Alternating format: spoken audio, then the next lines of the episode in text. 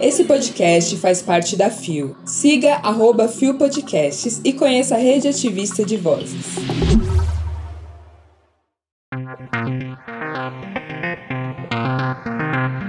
Goiás é o estado que teve maior aumento de homicídio contra LGBTQIA+. Pensadoras trans e a tentativa de modificar o conservadorismo acadêmico. Espetáculo de dança LGBTQIA+, em Campinas. Quinta-feira, 11 de agosto de 2022. Olá, eu sou Nara Lívia e esse é mais um Bom Dia Bicha. Levanta, viada, vamos assim. O seu podcast diário de notícias sobre as comunidades LGBT QIAP+. Seis e ônibus. Deu no G1. Goiás é o estado que teve maior aumento de homicídios contra LGBTQIA+, no Brasil, diz Anuário de Segurança Pública, publicado em 2 de agosto de 2022 por Daniele Oliveira. Goiás é o estado que mais registrou aumento de homicídios contra a população LGBTQIA+, no Brasil, segundo o Anuário Brasileiro de Segurança Pública. A comparação de dados de 2020 e 2021 mostrou uma variação de 375% deste tipo de crime. O estado também teve um crescimento de ocorrências de lesão corporal contra a população gay.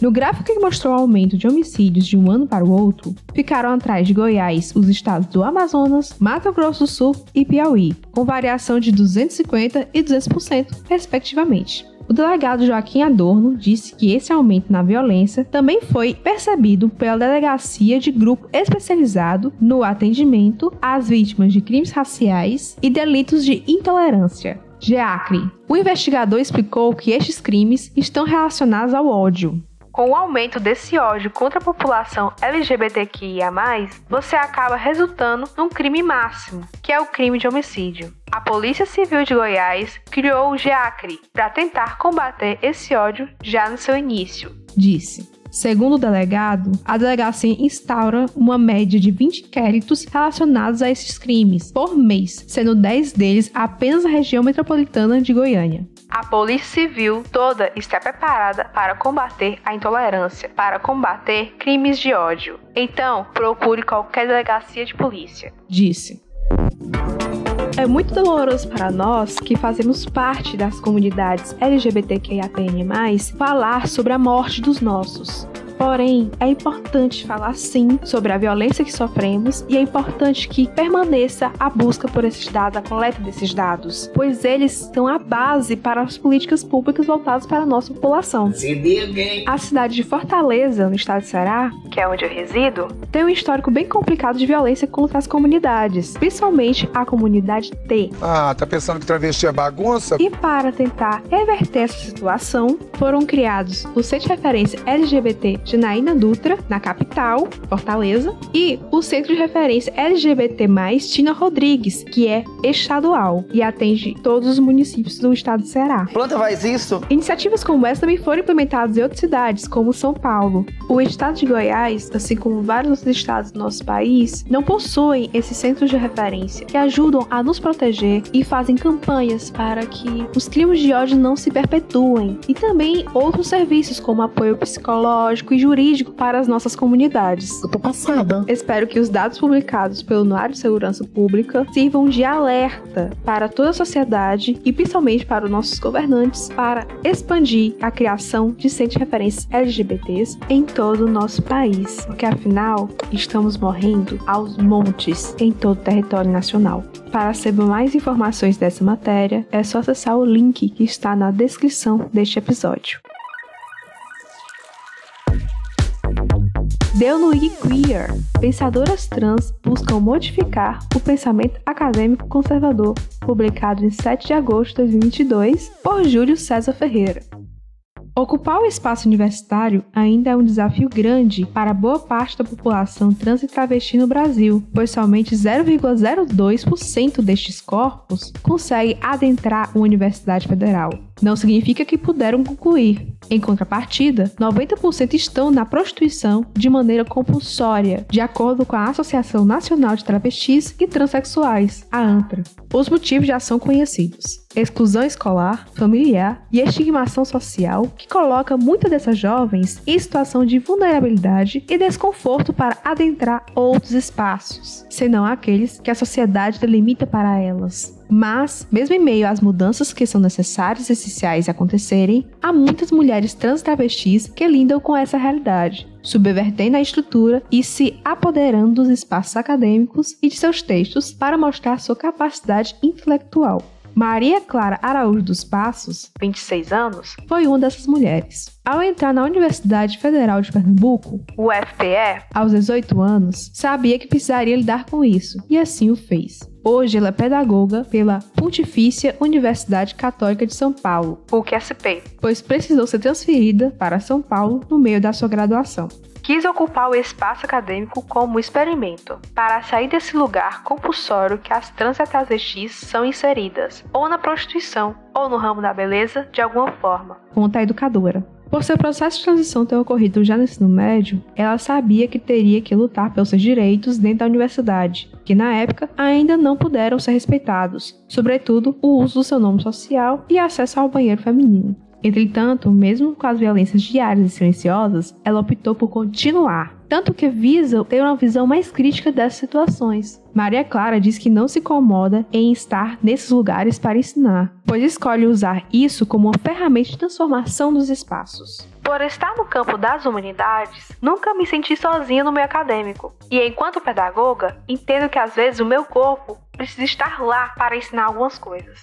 Reflete. Em sua linha de pesquisa, ela busca trazer à tona assuntos que permeiam questões de identidade, gênero e raça, vivências trans e travestis, feminismo e neoconservadorismos. Na área da psicologia, temos Jaqueline Gomes de Jesus, 44, mestra em psicologia e doutora em psicologia social do trabalho e das organizações pela Universidade de Brasília, UNB, com pós-doutorado pela Escola Superior de Ciências Sociais e História da Fundação Getúlio Vargas. FGV. Além disso, é também professora de psicologia do Instituto Federal do Rio de Janeiro, IFRJ, e do Departamento de Direitos Humanos, Saúde, Diversidade Cultural da Escola Nacional de Saúde Pública Sérgio Arrouca, da Fundação Oswaldo Cruz. Em meio a um extenso currículo, Jacqueline sempre esteve inserida no espaço universitário. Isso porque sua família já tem a trajetória com a academia, como ela explica. Sua mãe foi a primeira mulher da família a entrar à universidade, e ela morava próximo ao campus da Universidade de Brasília, o que fez com que ela tivesse familiaridade com o espaço educacional ao longo de de toda sua vida e percorreu essa trajetória organicamente. É comum para as outras pesquisadoras e pesquisadores trans a falta de referência do nosso trabalho ou de pensarem que a nossa produção se restringe em uma temática de pessoas trans, como se a gente não fizesse pesquisas em diferentes áreas do conhecimento. Avalia a psicóloga e ressalta que pesquisadores que têm marcadores de raça e gênero sofrem com esse desafio, porque suas produções sempre sofrem com um reducionismo. É importante pontuar que eles pessoas cis, brancas e que são vistas como universais, precisam não só se colocarem, mas perceberem isso para que a nossa pesquisa também seja mais reconhecida. Não só com a pesquisa de nicho, mas com a pesquisa que traz olhares próprios de uma pessoa com diferentes experiências. Ademais, ela também relata que até nos processos institucionais para a seleção de professores há essa transfobia, que para ela, como negra, também se intersecciona com o racismo. Precisamos de mais de um mecanismo de ações afirmativas que permitam que esses estudantes consigam chegar à docência e possam desenvolver pesquisas de forma mais consolidada. Explicita Jaqueline ao ser indagada sobre a rede de apoio de pessoas trans e travestis dentro do meio acadêmico. Antes, não queria contribuir com pesquisas acadêmicas, mas reconheci a importância. Hoje, se alguém me pede para ser inserida em algum trabalho acadêmico, eu peço que esteja inserida na bibliografia. Finaliza Maria Clara.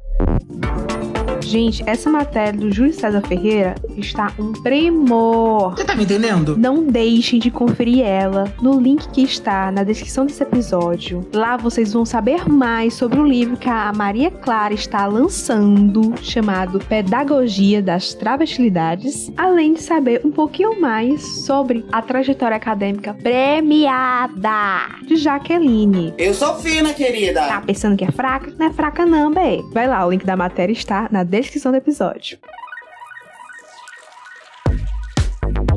Deu no G1, espetáculo de dança LGBTQIA+, que aborda transformações sobre o corpo, estreia em Campinas, publicado em 9 de agosto de 2022. O site não informou a pessoa responsável pela matéria. Quem não estranharia olhar para uma criatura esquisita? A pergunta serve de fio condutor para o espetáculo de dança contemporânea Monstra, que estreia na quinta-feira, dia 11, na Sala dos Toninhos, em Campinas, São Paulo.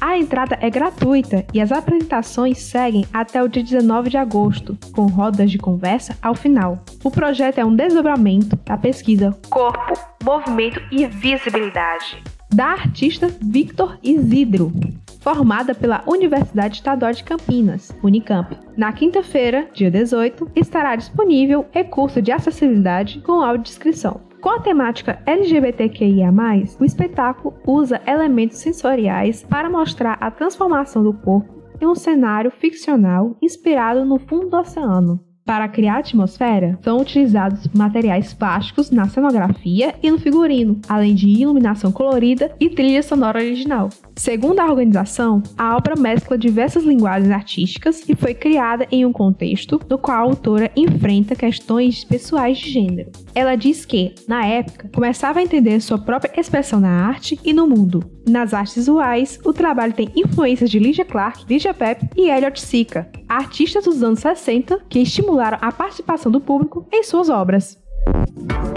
Ai, nossa, eu fiquei muito interessada em ver. Sério, queria muito poder prestigiar esse espetáculo maravilhoso. Porém, estou em Fortacite, muito longe de Campinas, infelizmente. Mas você que tá aí em Campinas, pô, vai prestigiar, né? É de graça. O babado é certo. As apresentações acontecerão no dia 11 ao dia 19 desse mês e eu tenho certeza que vai ser um sucesso. Quem quiser ir, é só conferir na descrição o link da matéria que vai ter todas as informações sobre o espetáculo. E chegamos ao final de mais um Bom Dia Bicha! Ai, gente, espero que vocês tenham gostado de mim. Se coloca no lugar dela 5 segundos. Essa foi minha estreia aqui no Bom Dia Bicha.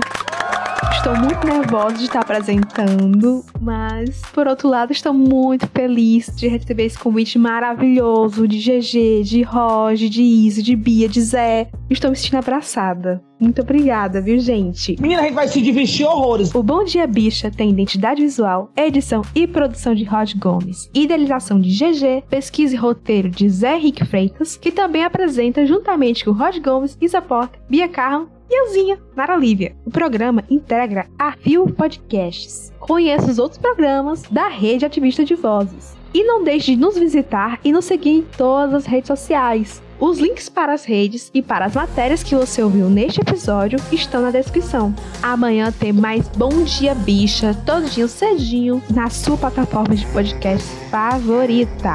Quem quiser me seguir, não recomendo, estou perdida. Porra. Mas quem quiser me seguir, eu estou no Twitter como arroba NaraLiviaX. Nara com N e X no final, de Xuxa. Um beijo, tchauzinho!